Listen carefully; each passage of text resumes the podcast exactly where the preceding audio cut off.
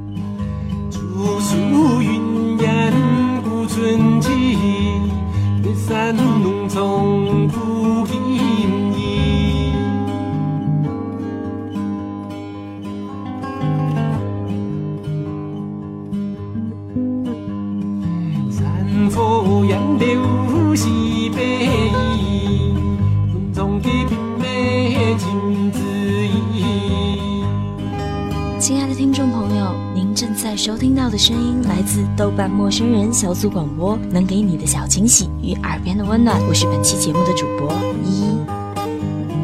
节目一开始给你的歌曲来自林声响《大地书房》。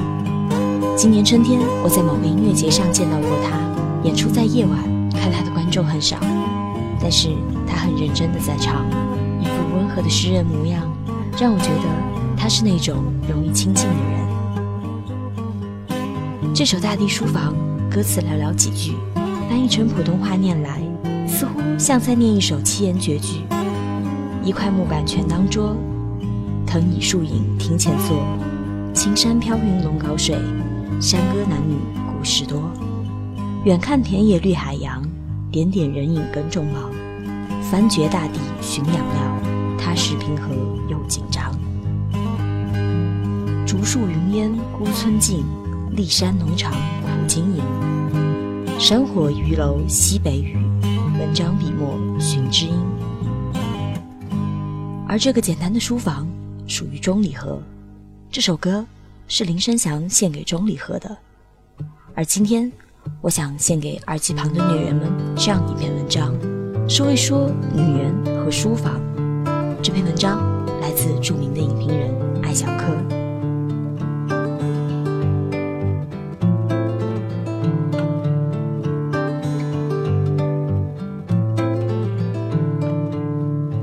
See you changing, girl, from day to day. Impressed by and trying to imitate those who are older, those who are colder. Suddenly embarrassed by your age.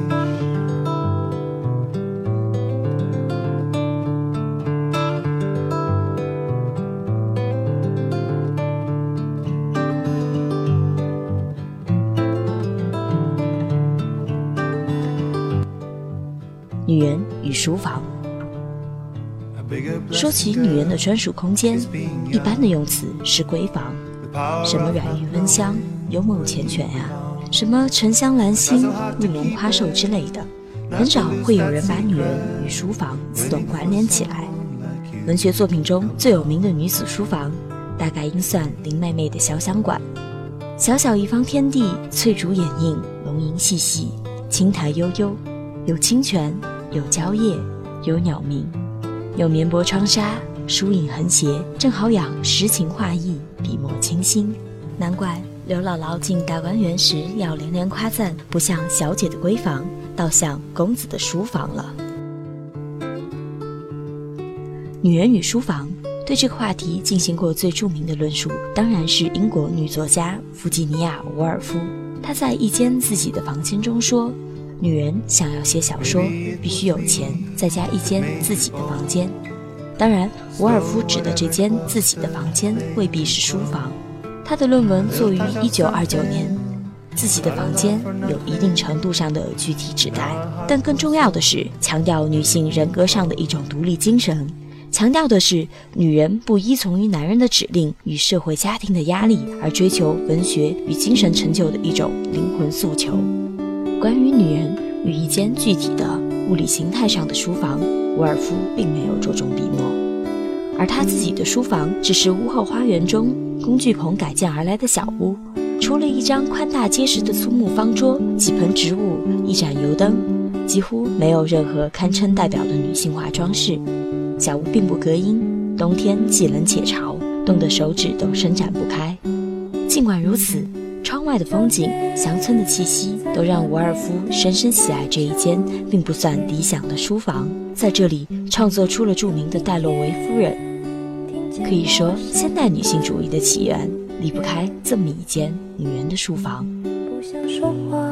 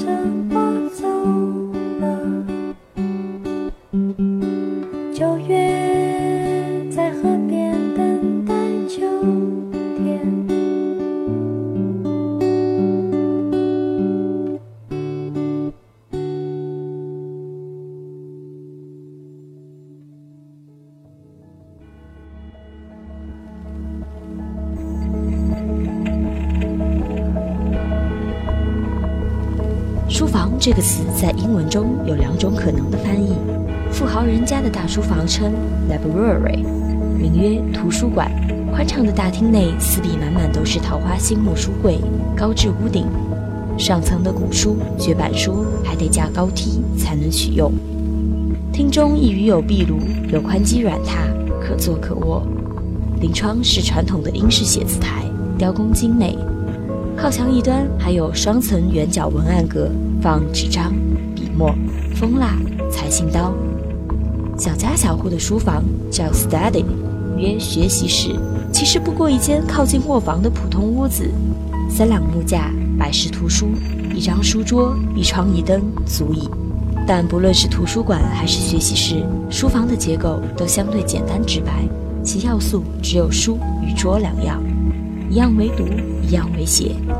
怎么观察都有种硬邦邦的沧桑感，与女人那份温柔缱绻的活动心思似乎相距太远。但精于布置书房的女人并非没有。二零零七年，英国卫报搞了一个作家的书房系列图文专栏，由英国当代的大小作家亲自选择自己书房的图片并撰文介绍，其中也兼杂两篇名人书。其中我最熟悉的英国女作家莎拉沃特斯的书房可真够简朴的骇人。丑陋的玻璃电脑桌跟文件柜别别扭扭凑到一块儿，跟她文字中情思细密、惊涛骇浪般的迷人气魄，简直根本不着边儿嘛。女作家的书房中，我最喜欢的是小说与传记作家玛格丽特·福斯特的阳台书屋，木地板、木桌、小方毯。两扇采光充分的大窗，阳光洗白的简易书架，满墙的照片相框，宽宽的窗台，既可放书又可窝猫，简直完美。另外一个抓住我目光的是布克奖入围的女作家芭芭拉·塔皮多的阁楼书斋，临小窗的矮墙下置了一张小单人床，供塔皮多凌晨三四点起身写作，直到上午九时。床边顺着斜屋顶的三角空间搭出一张条桌，上面有电脑、有书册、有素描。白墙上三四画框，黑白与色彩兼杂。简单的装饰，简洁的布置，格局中有变化，秩序中渗透温馨。这一看就是女人的书房。我从新奥尔良搬至旧金山时，小小寓所里两间布局完全对称的房间分别做了卧室与客厅。没有一间自己的房间可让我奢侈写作，解决的办法是把客厅中本来用作储物的衣帽间卸掉柜门，置一小到不能再小的电脑桌，旁边的一点空余处放了个五层书架，我的写作空间这就算大功告成了。衣帽间无窗，只好在墙上挂江南水乡的墨迹与神游。在这个微观的弹丸小空间里，四年中我写了将近五十万字。当然，这些文字大多是零散的笔记观感，没什么值得登堂入室、特别深究的。但写作的产量与书房大小没有直接的关联，应该算个尚能靠得住的推论。不过，这所谓的理论却不能在极致点上深究，至少对我来说，哪怕书房再小，有也总会聊胜于无，没有是绝对不行的。我从旧金山跨洋出到大洋洲。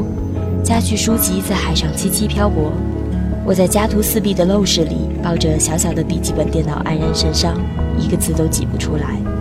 那几个月里，我过得焦躁至极，在新大陆上找不到落脚点，心里空荡无依。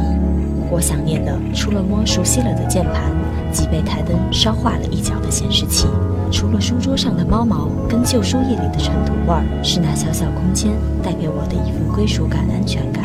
对我来说。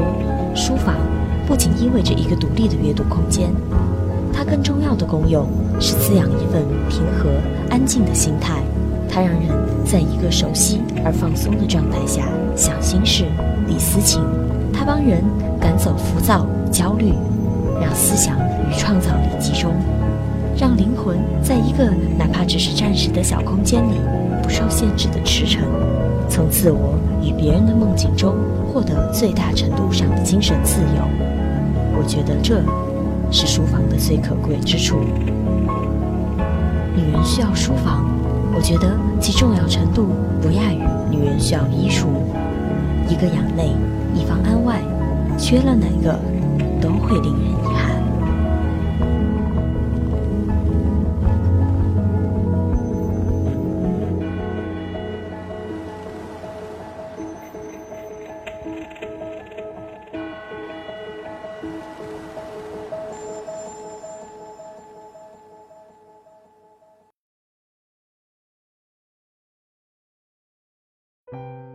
简单的钢琴曲，配上一篇优美的文章，你是否愿意在这样一个午后享受你的阅读时光呢？倾听陌生人给你带去文字的声音。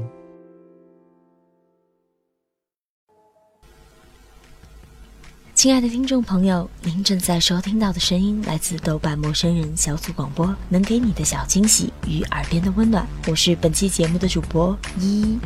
这期节目给大家带来的这篇文章来自艾小柯《女人与书房》，从中我们可以看出，热爱阅读的女人，一个书房对于她来说会是多么的重要。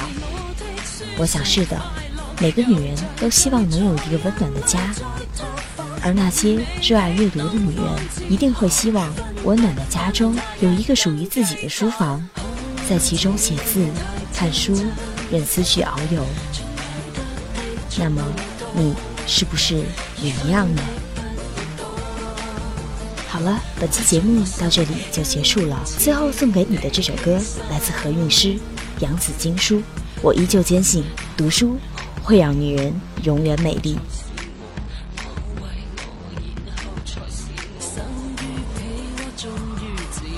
豆瓣陌生人小组广播，能给你的小惊喜与耳边的温暖。我是依依，我在云南，感谢你听到我。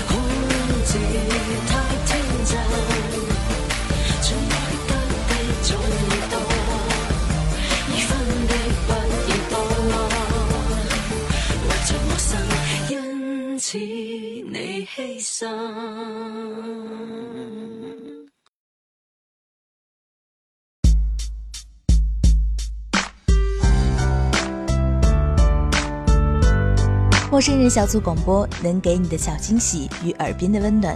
如果你也想加入，我们求贤若渴。招募详情请登录我们的豆瓣小站。播客订阅、节目下载、更多收听方式、互动交流、节目评分、推荐文章，甚至让你的声音留在我们节目中，就在小站找到答案。欢迎关注我们的新浪微博，搜索“陌生人小组广播”，找到我们。